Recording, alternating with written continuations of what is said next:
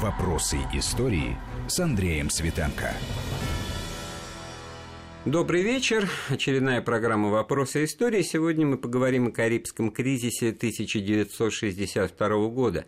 55 лет назад все это происходило. Октябрь – это кульминация кризиса. Но продолжалось это все на протяжении нескольких месяцев. И вот мы сегодня с нашим гостем, коллегой, военным обозревателем Вести ФМ Михаилом Ходоренком. Михаил Михайлович, здравствуйте. Добрый вечер. Э, поговорим о том, что это было. Может может быть, вот для начала, как бы, так сказать, краткая строка в энциклопедии, как бы вы ее сформулировали?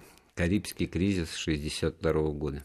Наверное, это очередной этап обострения взаимоотношений э, между, э, скажем так, двумя мировыми системами – как они тогда назывались, э, социализма и капитализма, э, ну, наиболее яркими представителями которых являлись как Соединенные Штаты, с одной стороны, и Советский Союз с другой стороны. Ну, действительно, мир стоял на грани Третьей мировой войны, да, это практически была первая такая ситуация, в которой вдруг э, возникла угроза применения накопленного к тому времени ракетно-ядерного потенциала, да, то есть еще лет за 5-7 до этого было невозможно невозможно представить себе масштабы такого противостояния, что где-то там что-то на Кубе или что-то вокруг западного Берлина, потому что тут трудно определить, откуда корни этого кризиса проистекают. Почему-то вдруг Турция возникает на горизонте, как пример того, э, что ответная реакция Советского Союза была посылка, значит, ракеты размещения их на острове Куба,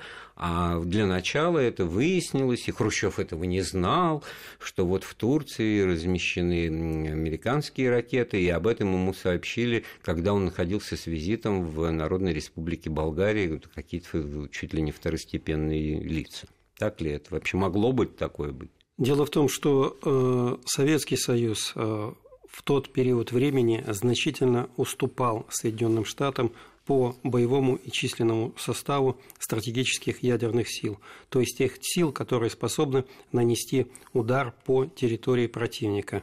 Можно сказать, у нас э, совсем тогда было мало возможностей нанести удар по территории Соединенных Штатов. А. Ну, будем говорить о гипотетическом Ну, ударе. понятно. А как же с этой знаменитой сакраментальной, я бы даже сказал, фразой Хрущева, что мы ракеты печем как сосиски, они у нас с конвейера выходят? Ну, это, в общем-то, можно расценивать только как э, запугивание, э, своего рода военно-политический блеф. Э, ракеты в тот момент, как сосиски с конвейеров, отнюдь не сходили. И средств доставки, в общем-то, было очень даже немного. А в свою очередь э, э, Советский Союз был окружен практически со всех сторон э, как базами военно-морских сил Соединенных Штатов, так и базами военно-воздушных сил. И кроме того, в некоторых классах оружия он значительно опережал Советский Союз. Вот это вот к тому, что действительно тут мое удивление не наигранное, не деланное. Ведь не в один день эти базы возникли, да, и вот как бы в результате визита и какого-то разговора на берегу Черного Черного моря, а он, поглядите, он берега Турции, а там вот, ах, ох, так давайте отвечать, это как бы, так сказать, чрезвычайная неожиданная ситуация.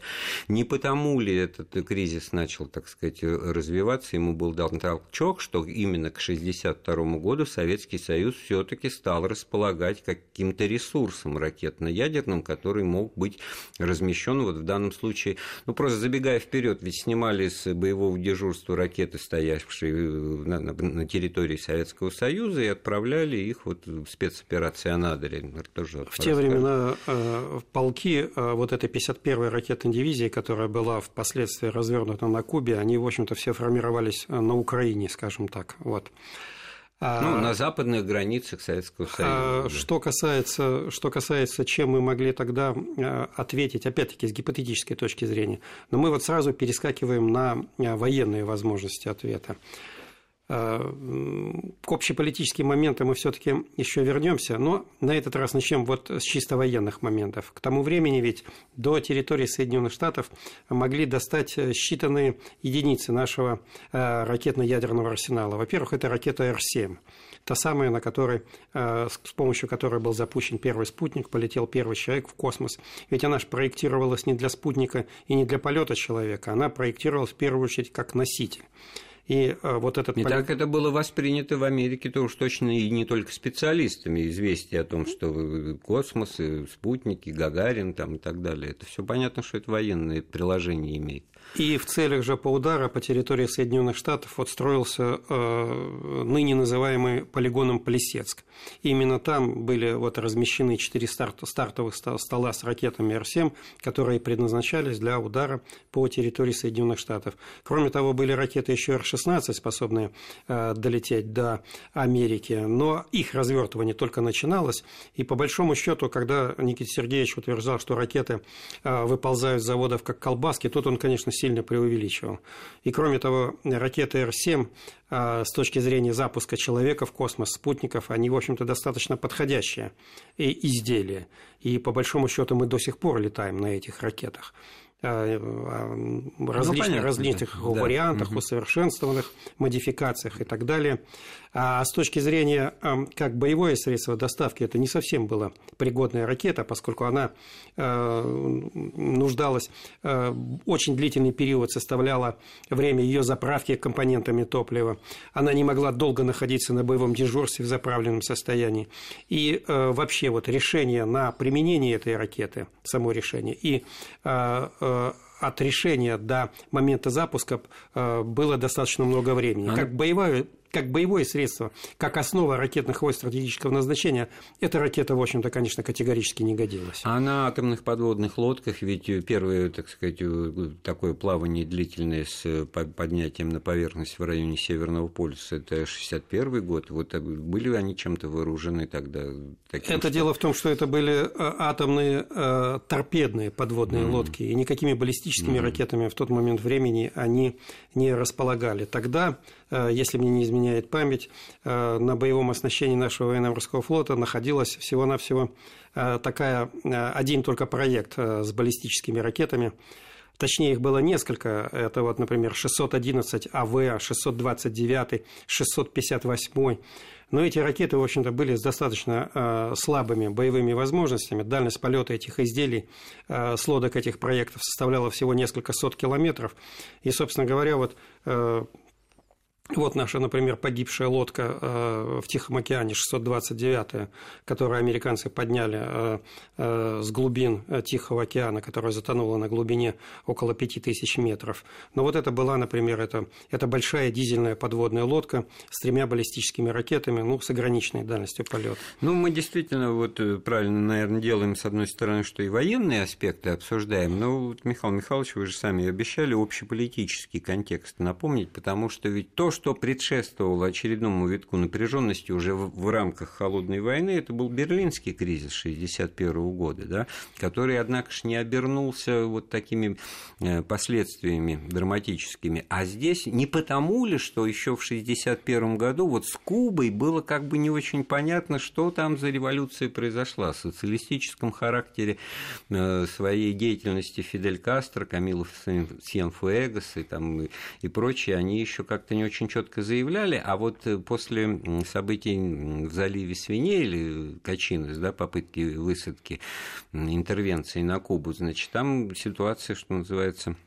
обострилась, и они вынуждены были делать э, выбор такой более четкий, то, что они на стороне Советского Союза, и тогда только стало возможно вот сделать Хрущеву такой вот неожиданный ответ, значит, подвести эти ракеты, ну, буквально там в несколько десятков миль до Флориды, и добивают они уже, так сказать, до Вашингтона, будучи расположенными на Кубе.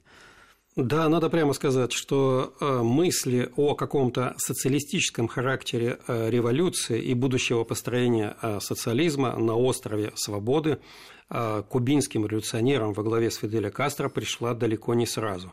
И даже в Советском Союзе к этой революции кубинской 1959 года ну, поначалу было отношение тоже такое неоднозначное.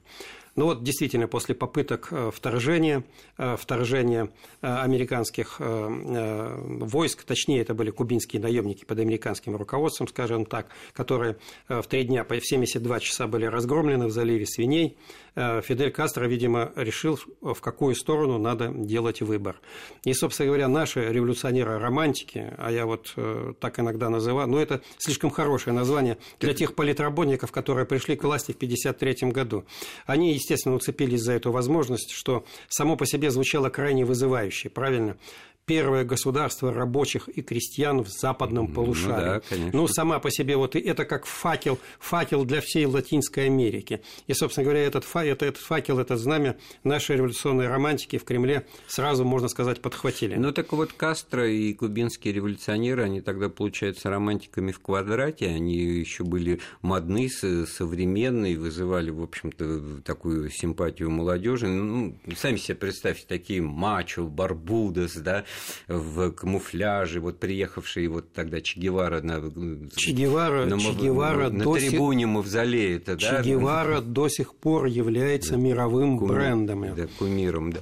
Вот. А вы говорите, что Хрущев и его вот эта, так сказать, компания, значит, толстенькие дяденьки в возрасте, в шляпах, значит, в каких-то несуразных пиджаках э- и прочее, они, конечно, идея... очень бледно выглядели. Но... Эта идея их захватила. А с той стороны молодые, молодые бородатые парни, и идея построения первого государства рабочих и крестьян в западном полушарии действительно захватила руководство коммунистической партии. Но почему Союза. же тогда стали строить не заводы и фабрики, развивать промышленность и все то, что связано у нас в голове с представлениями о социализме, а повезли туда ракеты, но при этом, конечно, вслух об этом не говоря. Вот это вот коллизия это самого кризиса, если вы уже к, нему переходите, это то, что э, советская общественность знала, что идут караваны советских судов с оборудованием, с сгущенным молоком, с гуманитарной помощью, а американцы устроили вокруг острова блокаду, просто желая задушить вот кубинскую революцию.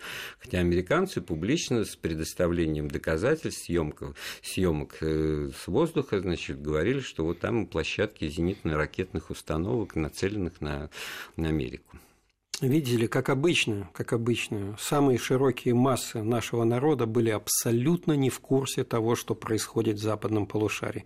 И все это им преподносилось на страницах газет как исключительно агрессивные выпады э, со стороны Соединенных Штатов, э, окровавленные клыки американского империализма, борьба свободолюбивого кубинского народа за царство Божие на земле. Ну, так, конечно, не говорили тогда, но тем не менее... Вы это... знаете, а вот молодежь, я уверен, вот эту вот фразу могло как-то цитату воспринять, потому что сейчас это нормально, соединение социализма с христианством совершенно органично выглядит. Да.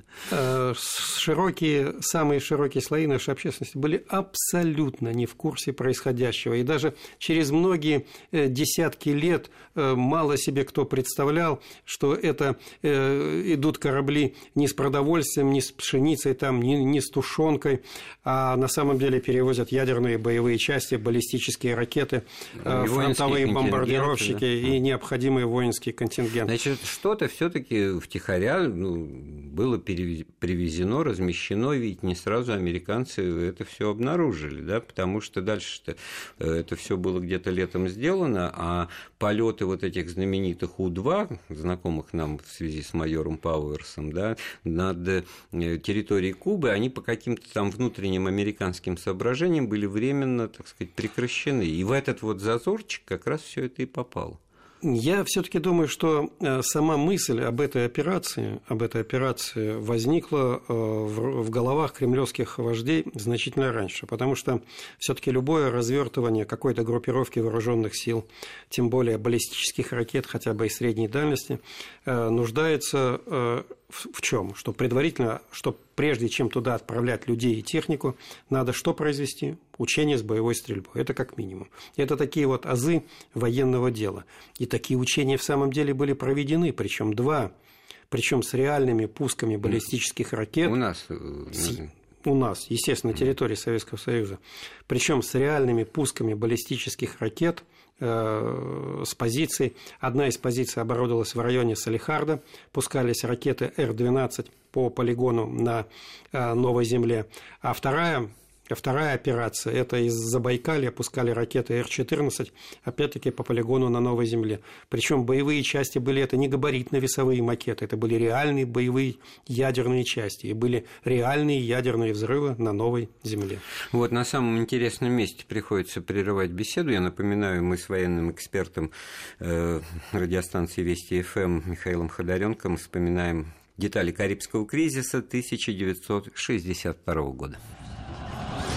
Вопросы истории.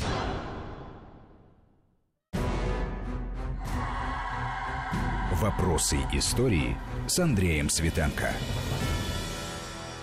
Мы вновь в студии Вести ФМ. Мы это Андрей Светенко и Михаил Ходоренок, военный эксперт радиостанции Вести ФМ.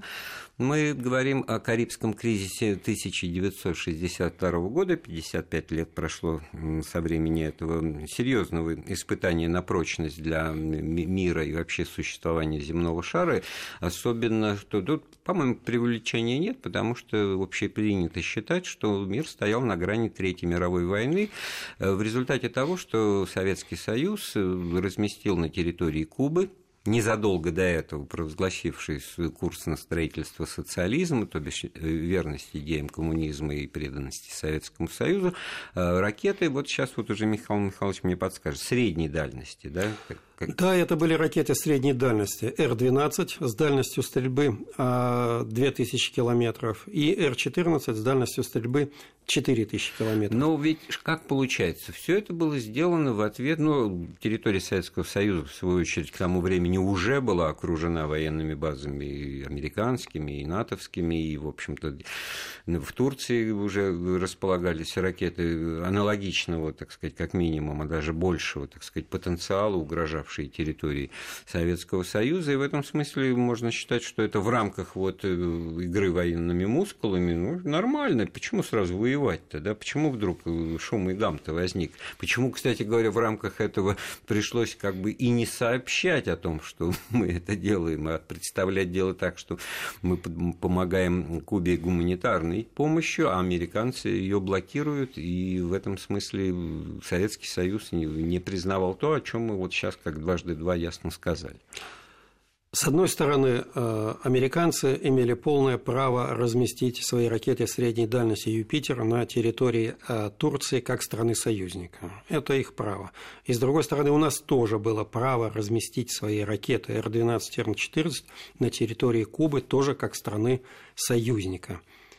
Это наше было полное и неотъемлемое в этом отношении право. А почему же, собственно говоря, вот этот кризис э, принял такие масштабы и э, характеризовался такой напряженностью? Тут все-таки еще надо учитывать э, психологию американцев.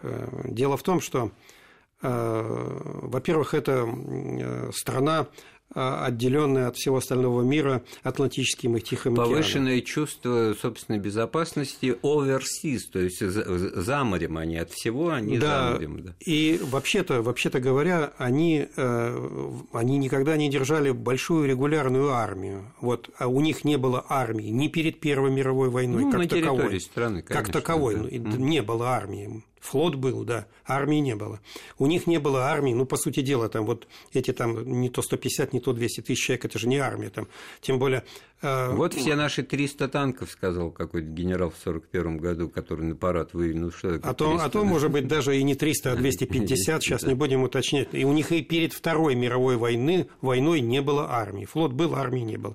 И поэтому вот представить себе вот психологию американцев, что вдруг раз и в 90 милях от американского побережья появляются э, ракеты с ядерными боевыми частями, причем такими боевыми частями очень неслабыми. На ракетах Р-12 была боевая часть 1 мегатонна, а на ракетах Р-14 Э, два варианта, или одна мегатонна, или две и три десятых а знание вот этого было у них совершенно исчерпывающим, четким, в которых они не сомневались, потому что можно же развести в, том, в той же Организации Объединенных Наций дискуссии, там Громыко ответить, там говорит, я же не на суде, чтобы говорить да или нет, там был и не было, так сказать, можно было бы представить дело так, что то ли есть, что ли нет.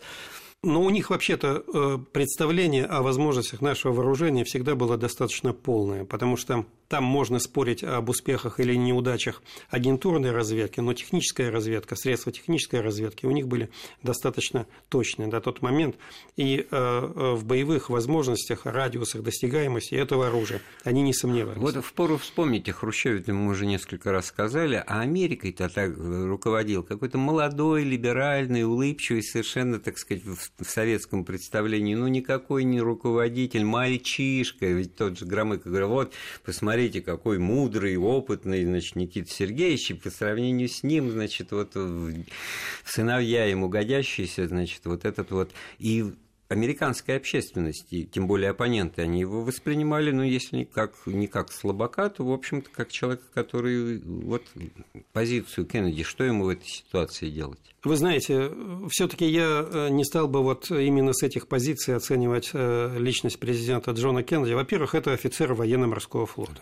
Во-вторых, Воевал, во-вторых он, Второй мировой он принимал войны, участие в боевых действиях, причем он был командиром торпедного катера. И ранен На этом тоже. торпедном получил, кстати говоря, ранение, ранение. Которое, которое существенно повлияло я, потом. Я вот как бы вмешиваюсь. Да. Вот Никита Сергеевич, который вот с таким опломбом начинает, а потом спрашивает, вы какого года? 17-го, у меня сын Леонид тоже одногодок, а он вот летчик погиб, а я, говорит, воевал морской офицер, уже какая-то связочка, линия общения, человеческий А потом, потом все таки командир э, корабля, причем торпедного катера, на торпедном катере от вражеских пуль, осколков снарядов можно закрыться только парусиной, больше ничем. Это уже одно говорит, что это был человек мужественный. И тем более, если обратиться к его служебным аттестациям, его опыту участия во Второй мировой войне. Да, конечно, он был по внешности чисто улыбчивый, симпатичный это, американец. Это стереотип но, восприятия. Да, вот вы но боев... его опровергли буквально вот убедительнейшим образом. Но боевого сказав, опыта, что такое боевого это, опыта да. ты не зачеркнешь, в конце концов. А конечно. А потом все таки американцы, они как-то, э, ну, стараются выбирать, скажем так, симпатичных президентов, правильно? Например, ну, это спорный вопрос. Но тем не менее, тем не менее человек, человек со спорной внешностью, со спор, я подчеркиваю, со mm-hmm. спорной внешностью, он шансов на успех президентской, президентской гонки практически не имеет. Окей, да, едем дальше, значит, с приятной американской улыбкой. Значит, что получается, что с другой стороны это вот, наверное, потому что еще отсутствовала линия прямой связи, приходилось какие-то телеграммы слать, пока телеграмму пошлешь. Это, кстати, для Карибского кризиса очень показательно, значит.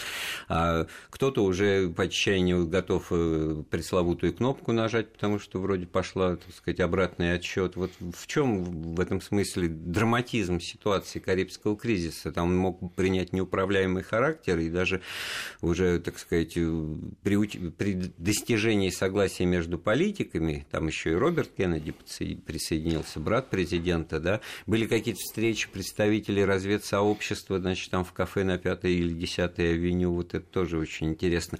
Но наверное, потому это все было так напряженно, потому что не просто появились к тому времени ракеты, а не было механизма разрешения вот конфликтной ситуации, как бы, так сказать, пошаговое, чтобы выяснить, а что вы, а что мы там, значит, да мы просто попугать, а ну тоже, мы тоже это понимаем.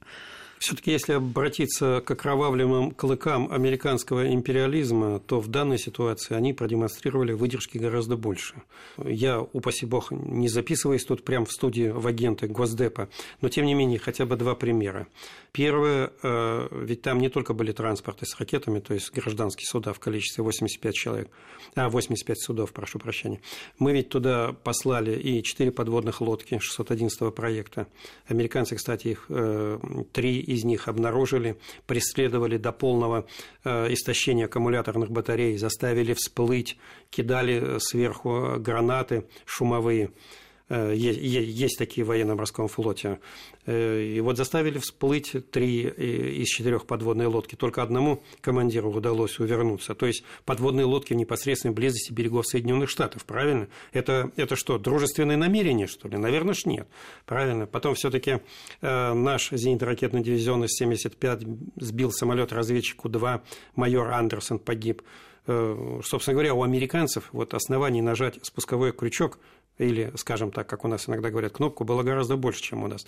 Но и нашим же командирам в плане применения ядерного оружия были даны самые широкие полномочия и генералу Плиеву, и некоторым командирам соединений, особенно что касается тактического ядерного оружия. Там же были не только ракеты Р-12, Р-14, там были э, э, фронтовые бомбардировщики с атомными бомбами свободного падения, э, комплексы ФКР-1 с ядерными боеприпасами, комплексы тактические «Луна» с ядерными боеприпасами. То есть счет ядерных Э, специальных зарядов шел там шел на сотни. Ну хорошо, вот в чем, на ваш взгляд, э, задача Никиты Сергеевича заключалась? Пробиться туда, укрепиться там с военным потенциалом, э, дипломатическое прикрытие обеспечить через Андрея Андреевича Громыкова ООН с рассказами о том, что мы за мир, а они, значит, за войну, и да, не нет, я не на суде, в общем, так сказать, время идет, а, а дело делается, да? А дальше-то что? Вы знаете, наверное, главный итог все-таки этого э, карибского кризиса с общеполитических позиций, то, что впервые как-то вот, э, ну, мало того, что схватились практически на равных без применения оружия, но можно сказать, можно сказать, опять-таки касаясь чисто вот э, оперативно-стратегического момента, но на равных и разошлись. Угу. То есть без потери лица так ощутимого, с какими-то с компромиссами с той и с другой стороны. И после этого стало понятно, что все-таки еще раз подобные действия могут привести э, к ракетно-ядерному конфликту просто с, не, с непредсказуемыми последствиями. Но... И по большому счету вот так сказать, что кто выиграл, а кто проиграл в Карибском кризисе, это... Но вы немножко опережаете события, у нас еще будет время перейти к итогам, их подвести, потому что у нас еще и Фидель Кастро как бы не обозначен в, в этом конфликте, а он большую роль там играл, Микоян Анастас Иванович, тут я к нему приезжал уговаривать, так что мы вернемся в студию Вести ФМ, чтобы продолжить разговор о вопросах истории. Вопросы истории.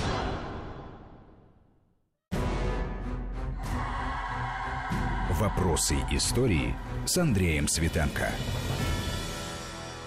Мы вновь в студии Вести ФМ вместе с военным экспертом, обозревателем Вести ФМ Михаилом Ходоренком. Мы вспоминаем Карибский кризис 1962 года, размещение советских э, ракет на Кубе, э, то, что вызвало обострение международной обстановки, обсуждение в ООН, э, США, СССР, что называется, это противостояние обозначилось в первую очередь, но была еще одна своего рода третья сторона этого Э, конфликта, э, претендующая на самостоятельность, Фидель Кастро, сама Куба, сами кубинцы. Вот, кстати говоря, вот этот самолет У-2, о котором вы упоминали с майором Андерсоном, погибшим американским на территории Кубы, это же ведь все было как бы не без участия кубинцев сделано. Ну, по большому счету, это его сбил наш зенитно-ракетный ну, понятно, дивизион, это, ну... да, но все-таки он дислоцировался на территории Кубы, и я, и я все-таки думаю, что подобные вопросы вот, противовоздушной обороны, э, скажем так, пользуясь терминологией тех лет, с кубинскими товарищами все-таки согласовывали. Согласовывали. согласовывали. Вот, это я к тому, что не просто Кремль действовал значит, и управлял всей ситуацией, вот, иначе не надо было посылать на Кубу Анастаса Ивановича Микояна, который, я вот помню в детстве, в детстве кадры, они в документальной хронике проходили, значит, вот ходят по дорожке, где-то чувствуется вокруг пальм на Кубе Микоян и молодой Фидель, и Микоян В чем-то Фиделя пытается убедить. Вы знаете, э, Фидель Кастро э, в этом э, кризисе, в общем-то, изрядно подливал масло в огонь и требовал от советской стороны большей решимости. Ну, во-первых, э, это все-таки черты характера команданта. Почему? Потому что он все-таки партизан, участник боевых действий. Во время боя в заливе Качинос он лично стрелял из самоходной артиллерийской установки э, Су-100, э, которая стоит сейчас в музее в Гаване. То есть решимости этому человеку было не занимать. Другое дело, что он, может быть, не совсем себе представлял последствия применения ядерного оружия. Ну, это и объективная, конечно, сторона, потому что кто видел хоть раз эти ядерные ядерные взрывы или их последствия, а, а руководство, военно-политическое руководство, например, Советского Союза представляло себе, э, к тому времени уже счет э, произведенных испытаний шел на сотни. Они представляли себе, чем это может закончиться. Но, может, Возможно, про... командант не в полной мере представлялся, поэтому он нагнетал обстановку и говорил, советским товарищам. Больше решимости, друзья, больше решимости. А не говорил ли он в таком роде, что вот не отдам, мол? Вот это моя территория, здесь что-то стоит, и, в общем-то, теперь мое. Ну, на такой шаг он пойти не мог, поскольку все-таки это была э, группа советских войск на Кубе, она подчинялась нашим командирам, и, собственно говоря, ну, каких-то других линий считать... подчиненности там быть не могло. Правильно ли считать, что все-таки Хрущеву пришлось действовать как бы на двух фронтах, договариваться с американцами, используя все возможности, в том числе и встречи резидентов разведки где-то в кафе, там, значит, негласные, и вот еще уговаривать э, кубинское руководство с тем, чтобы оно, что называется, успокоилось и не не ставил палки в колеса. Не стал бы преувеличивать роль разведки, а роль э, самого Никиты Сергеевича в выходе из кубинского кризиса исключительно высока. Он подчас принимал решения, э, даже не согласовывая их с Политбюро, когда понял, насколько далеко зашло дело. И принял он, по сути дела, решение о сворачивании вот наших действий на Кубе практически единолично.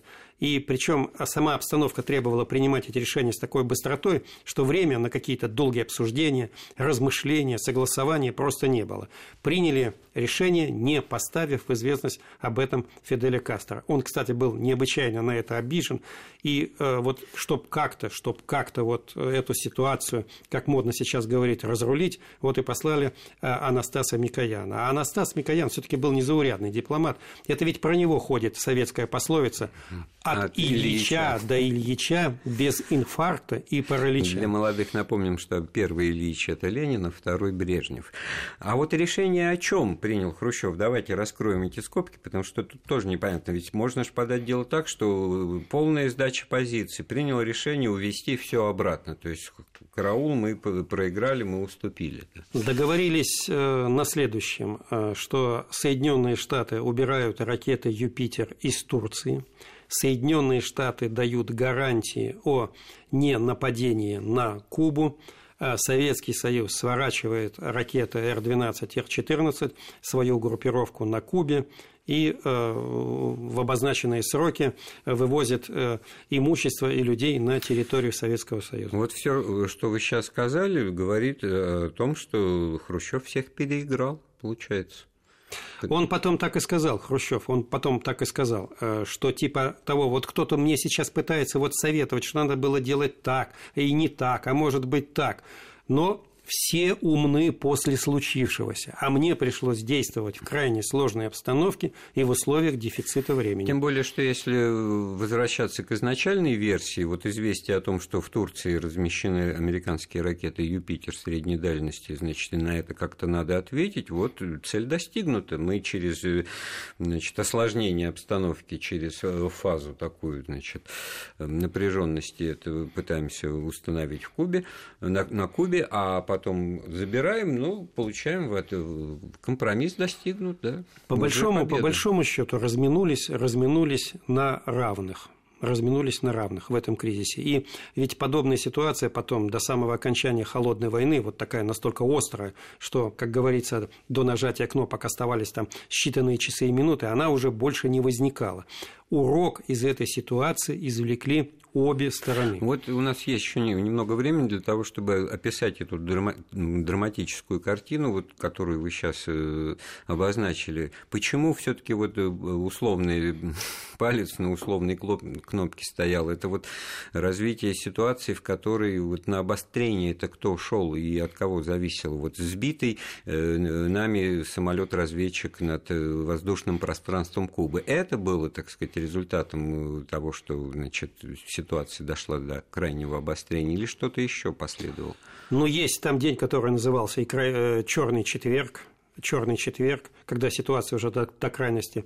Э, наряду э, со сбитым самолетом не стоит забывать, что американцы э, в тот момент объявили морскую блокаду Кубы, и практически весь Атлантический флот Соединенных Штатов был задействован для выполнения этого мероприятия. А что такое объявление блокады? Объявление войны называется. Ну да, загнали три из четырех да. наших подводных лодок, так сказать, вот это все по нарастающей. И следующий момент может И следующий быть... момент уже, ведь все шло действительно вот шаг за шагом ситуация раскручивалась, раскручивалась и раскручивалась. И когда уже поняли, что, собственно говоря, вот до начала ракетно-ядерной войны, Третьей мировой войны, остаются считанные часы, ведь даже советское руководство, оно решило не прибегать там, к каким-то телеграммам, телефонным звонкам, э, э, шифрованные переписки. Э, по радио начали передавать открытым текстом условия, на которых Советский Союз согласен прекратить вот это наметившееся противостояние. А что, вот была у, у Никиты Сергеевича было опасение, что кто-то кроме него отдаст приказ на том, чтобы совершить пуск, или, соответственно, у Джона Кеннеди, что кто-то без его ведома, ведь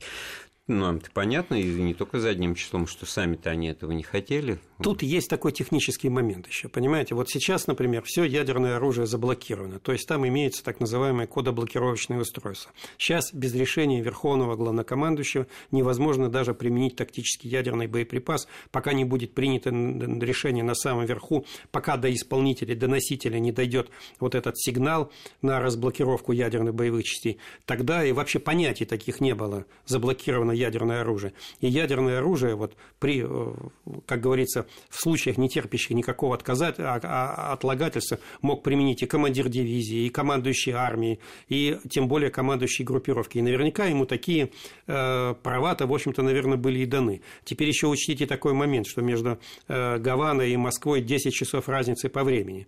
И э, по большому счету, когда у нас глубокая ночь, там все на ногах. И, и наоборот. И да. наоборот, и наоборот. И поэтому, видимо, и вот этот момент э, э, давил на нашего партийного государственного вождя, что надо упредить этот момент, чтобы военные а, а опять-таки, обратите внимание, кто там командовал из наших военных? Плиев, Лю... я... Это люди, которые прошли войну, которые mm. принимали решения в самых сложных обстановках, в самой сложной обстановке Великой Отечественной войны, которые э, знали, что лучше на что-то решиться, чем ждать распоряжения от вышестоящего команды. Они могли решиться на это. И То поэтому вот этим связана такая быстрота принятия решений э, советским руководством. То есть фактор исполнителя, некая бесконтрольность, это вот очень интересный момент вы сейчас э, э, описали, который действительно вот характерен для ну, первой фазы холодной войны, появление современного оружия, вот, которое качественно не, не изменилось за полвека, да, а вот все, что связано с его обслуживанием, все, что связано с механизмом его приведения в действие, это, конечно, вот кардинальным образом изменено, и благодаря во многом вот тому случаю, который вот дал для этого основание Карибский кризис. Тогда пришли к выводу, что э, решение на применение ядерного оружия должно даваться исключительно первым лицом. Это и в Соединенных Штатах дошли до этого простой мысли, и э, э, в Советском Союзе. У них, например, были разновидности таких ракет, которых называли, например, Дэвид Крок, Дэви Крокет в американской армии. Там командиру дивизии предоставлялось право применить ядерное оружие. А потом решили, нет, это как-то чересчур, и вот это может привести к началу масштабной ракетно-ядерной войны, как, как обмену массированными ударами. И решили вот заблокировать все ядерное оружие. Так, этот урок очень поучительный и показательный. А вот что касается ну, установления более э, тесной оперативной связи вот между обменом, для обмена мнениями, для координации усилий, для выяснения позиции, вот этот знаменитый значит, подводный кабель-то, э, это вот тоже после этого появился Да, это появилась, это, это горячая линия, Кремль, горячая да? линия появилась именно после этого, чтобы э, в случае возникновения какой-то кризисной ситуации, которая угрожает безопасности обеих государств, просто поднять трубку и спросить, что да, у вас происходит, алло, гараж, какие ваши, да, какие ваши ближайшие планы, вы что там, фитили уже подожгли в конце концов. Вот когда мир э, понял, узнал, и, в общем, он, конечно, с ужасом и придыханием внимал за развитием Карибского кризиса и его такой благополучный исход, он привел к тому, что все-таки дальнейшее обострение, локальные войны, участие там и зависимости значит, от Советского Союза и США, они уже автоматически не влекли за собой вот постановки вопроса, а не ухнет ли сейчас все и разом, потому что, да. То есть в этом смысле урок был извлечен.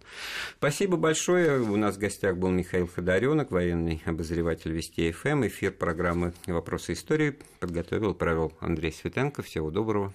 До свидания. Вопросы истории.